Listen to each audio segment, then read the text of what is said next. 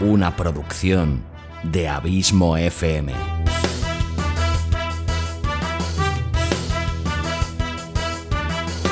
¿Quieres disfrutar de tu tiempo libre escuchando grandes historias, audiolibros y relatos? Un podcast literalmente literario.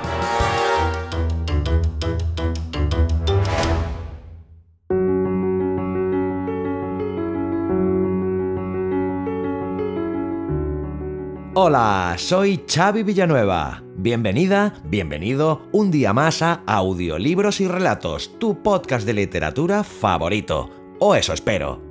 Capítulo 172, vigésimo segundo de esta quinta temporada en el que te traigo un nuevo capítulo promocional de la colección de audiorelatos premium La Dimensión Desconocida ni más ni menos que el sexto capítulo ya de los ocho que conformarán el total de esta colección que tan buenas críticas está acogiendo desde el momento de su nacimiento.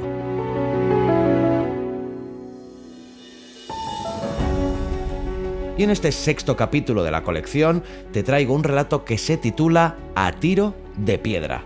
Es un relato ensoñador y emotivo, muy bien escrito por el gran Rod Sherling y en dicho relato, Martin Sloan, directivo de una agencia de publicidad, es un treintañero de éxito que se encuentra hastiado de la vida cómoda pero sin alicientes que lleva.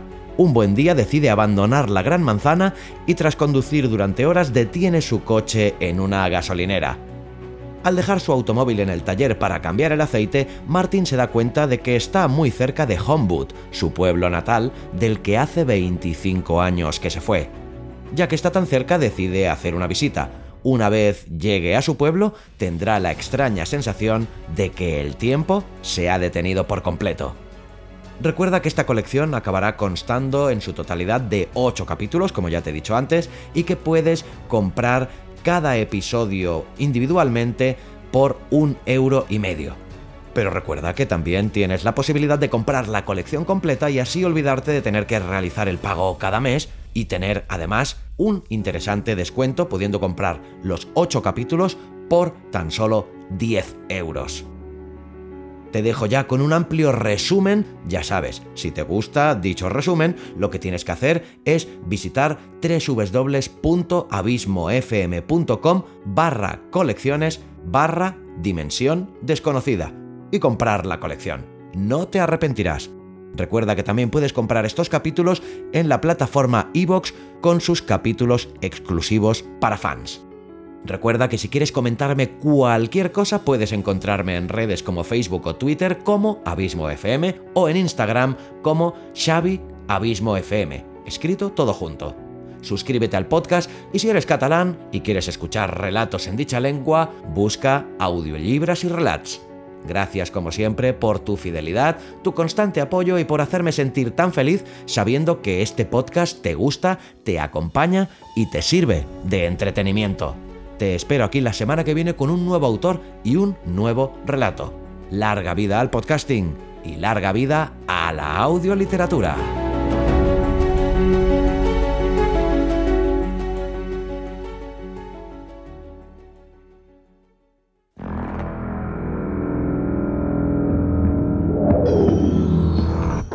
Existe una quinta dimensión más allá de lo que el hombre conoce.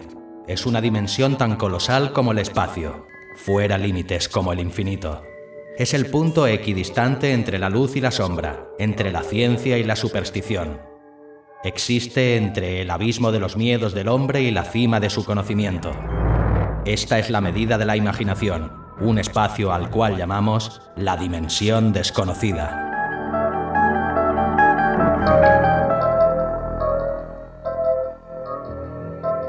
A tiro de piedra.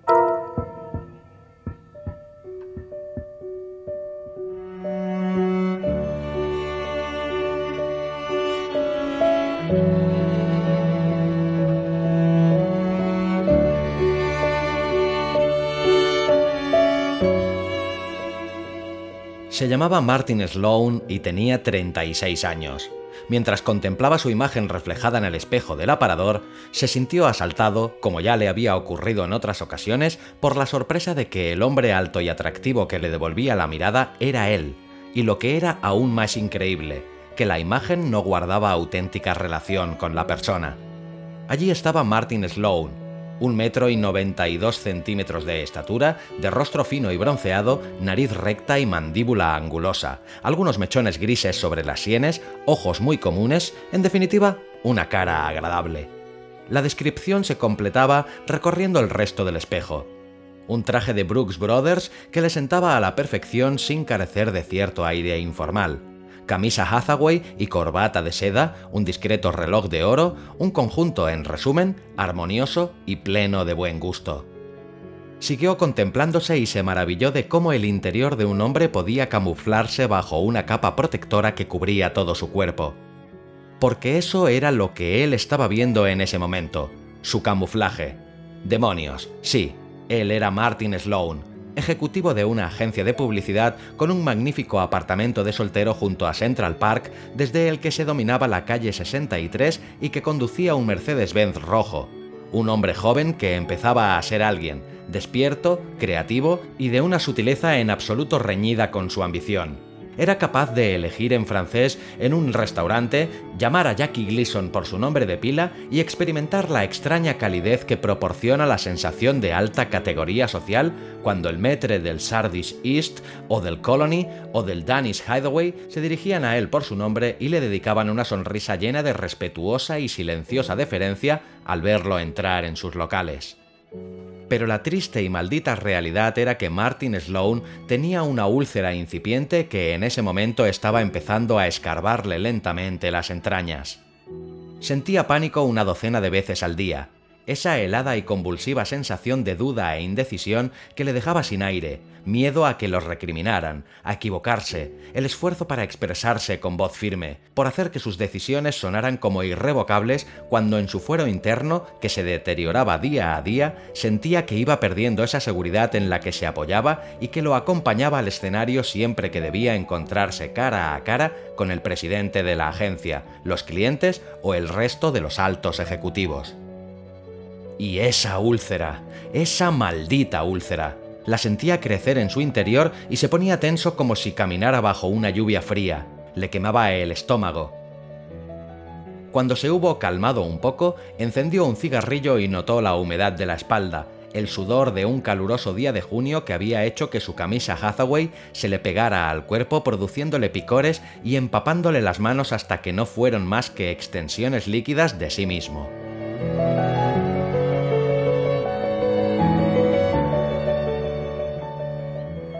Martin Sloan fue hacia la ventana para contemplar Nueva York. En Park Avenue las farolas estaban encendidas y recordó las luces de su pueblo natal. De un tiempo a esta parte pensaba con frecuencia en su pueblo. En los últimos meses regresaba de la oficina al apartamento y se sentaba en el oscuro cuarto de estar para beber largos y solitarios whiskies, para pensar en su niñez, en el principio de todo, la historia de un hombre de 36 años que tenía el mundo en la palma de la mano, pero que al menos tres veces a la semana sentía ganas de llorar. Sloan fijó la mirada en las luces de Park Avenue y pensó en su infancia y en la calle principal del pueblo y en la tienda del señor Wilson. Recuerdos esporádicos y fragmentarios, pero que formaban parte de un patrón agridulce que hacía de la habitación, del whisky, de su imagen en el espejo, una escena insoportable. De nuevo sintió ganas de llorar y las reprimió, dejándolas en su interior junto con el dolor de la úlcera. Se le ocurrió algo, coger el coche y largarse. Salir de Nueva York, irse lejos de Madison Square, lejos de la palabrería plagada de metáforas de su jefe, de las cifras y los índices de audiencia, y de las cuentas maquilladas y de las obscenas facturas de 3 millones de dólares, y de aquella horrible y enfermiza fachada de bondad que era obligado mostrar entre desconocidos. Una especie de fantasmagórica porra de policía le golpeó los tobillos diciéndole que era más tarde de lo que pensaba. Dejó el apartamento, cogió el coche y salió con él a la avenida Grand Central.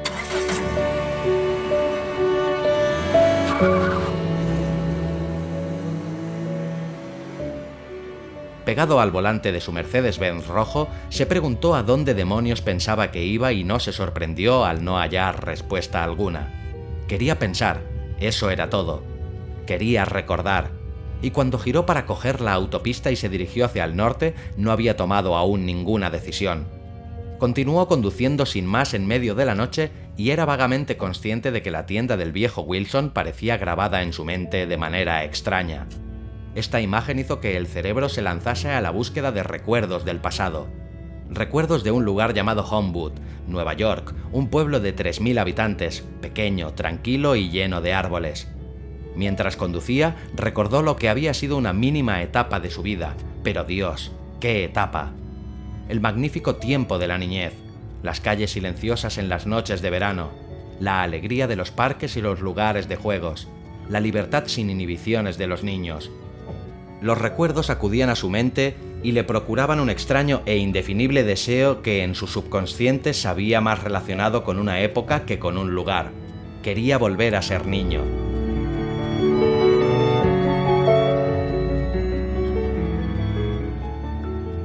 Eso era lo que quería. Quería dar un giro a su vida y volver al pasado. Quería correr hacia atrás a lo largo del tiempo y encontrarse con el momento en que tenía 11 años. Martin Sloan, que vestía un traje Brooks Brothers y conducía un deportivo rojo, se adentraba en la noche y se alejaba de Nueva York. Conducía deprisa y con determinación, aunque sin saber en realidad cuál era su destino. No era una escapada de fin de semana, no se trataba de desconectar temporalmente de la rutina y de las obligaciones. Esto era un éxodo, una huida.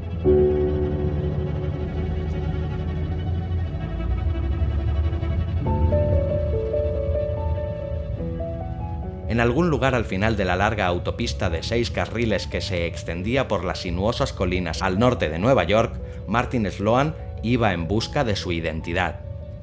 Se detuvo en un motel cerca de Binghamton, Nueva York, durmió durante unas horas y reanudó la marcha. A las 9 de la mañana hizo un alto en una gasolinera junto a la autopista estatal.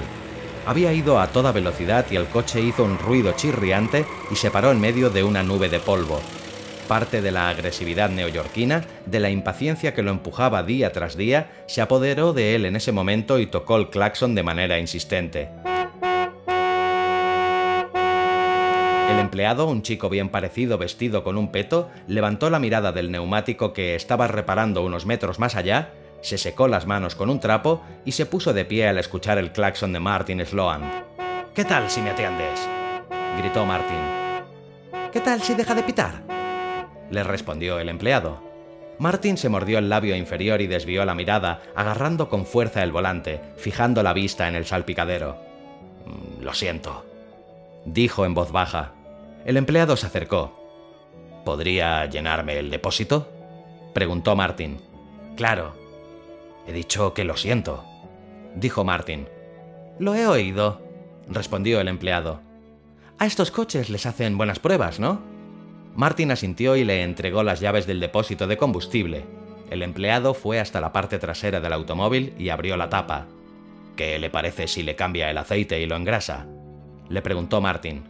Claro, dijo el empleado. Tardaré como una hora o así. Tengo tiempo de sobra, dijo Martin.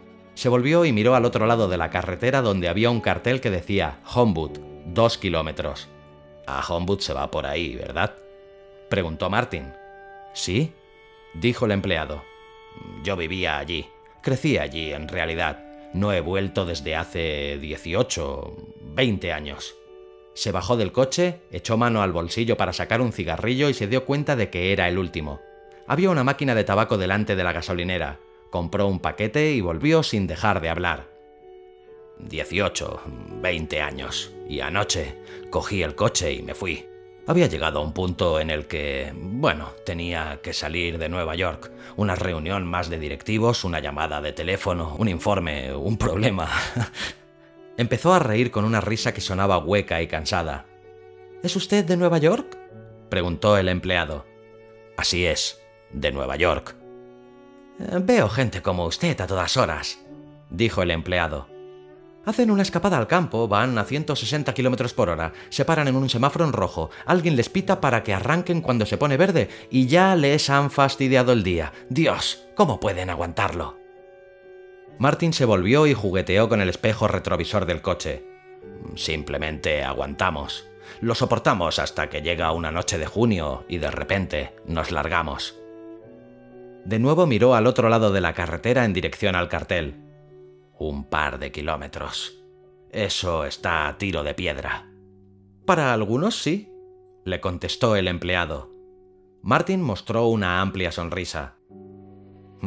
Pero no para ejecutivos de Nueva York que conducen deportivos rojos, ¿eh? El empleado se encogió de hombros. Vendré a por el coche más tarde. Martin sonrió de nuevo. Dos kilómetros. A tiro de piedra. Se quitó la chaqueta, se la echó al hombro y emprendió la marcha por la carretera que llevaba a Homewood, a una distancia de no más de dos kilómetros. Y veinte años después.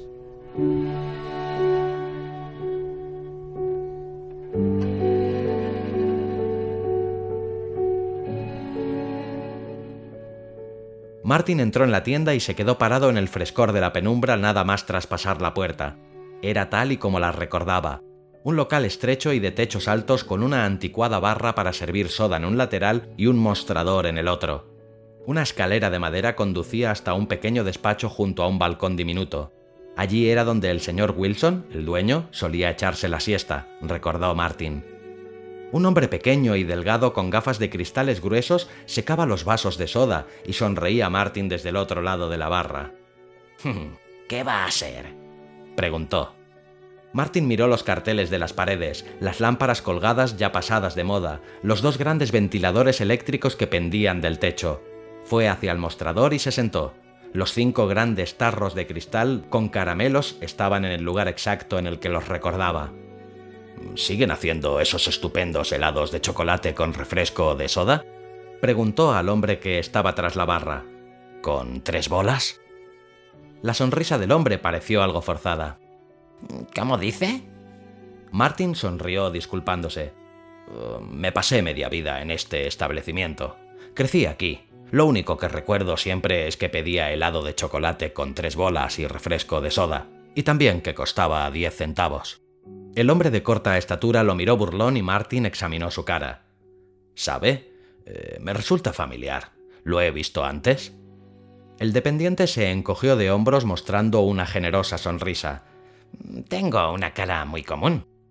Hace tanto tiempo. 18 o 20 años desde que me fui. Entonces empezó a reír ante los pensamientos secretos que cruzaban su mente. Ojalá me hubieran dado un dólar por cada hora que pasé junto a esta barra, desde el colegio hasta el instituto. Se giró en el taburete y miró hacia el exterior, a la calle soleada y resplandeciente. La ciudad parece igual también. Se volvió a girar en dirección al dependiente. ¿Sabe? Eh, es realmente asombroso, veinte años después y parece que no ha cambiado nada. El hombre de las gafas sirvió el helado y se lo alcanzó. Son diez centavos. Martin comenzó a buscar en el bolsillo y de repente se detuvo. ¿Diez centavos? preguntó con incredulidad. Levantó el gigantesco vaso suntuoso y oscuro. ¿Con tres bolas? El dependiente se rió. Así es como las hacen. Martin rió de nuevo. Va a perder usted hasta la camisa. Ya nadie vende helados por diez centavos. Hubo un momento de silencio y el hombre preguntó. ¿Nadie? ¿De dónde es usted? Martin empezó a comerse el helado de chocolate a cucharadas. Mm, de Nueva York, dijo entre bocado y bocado.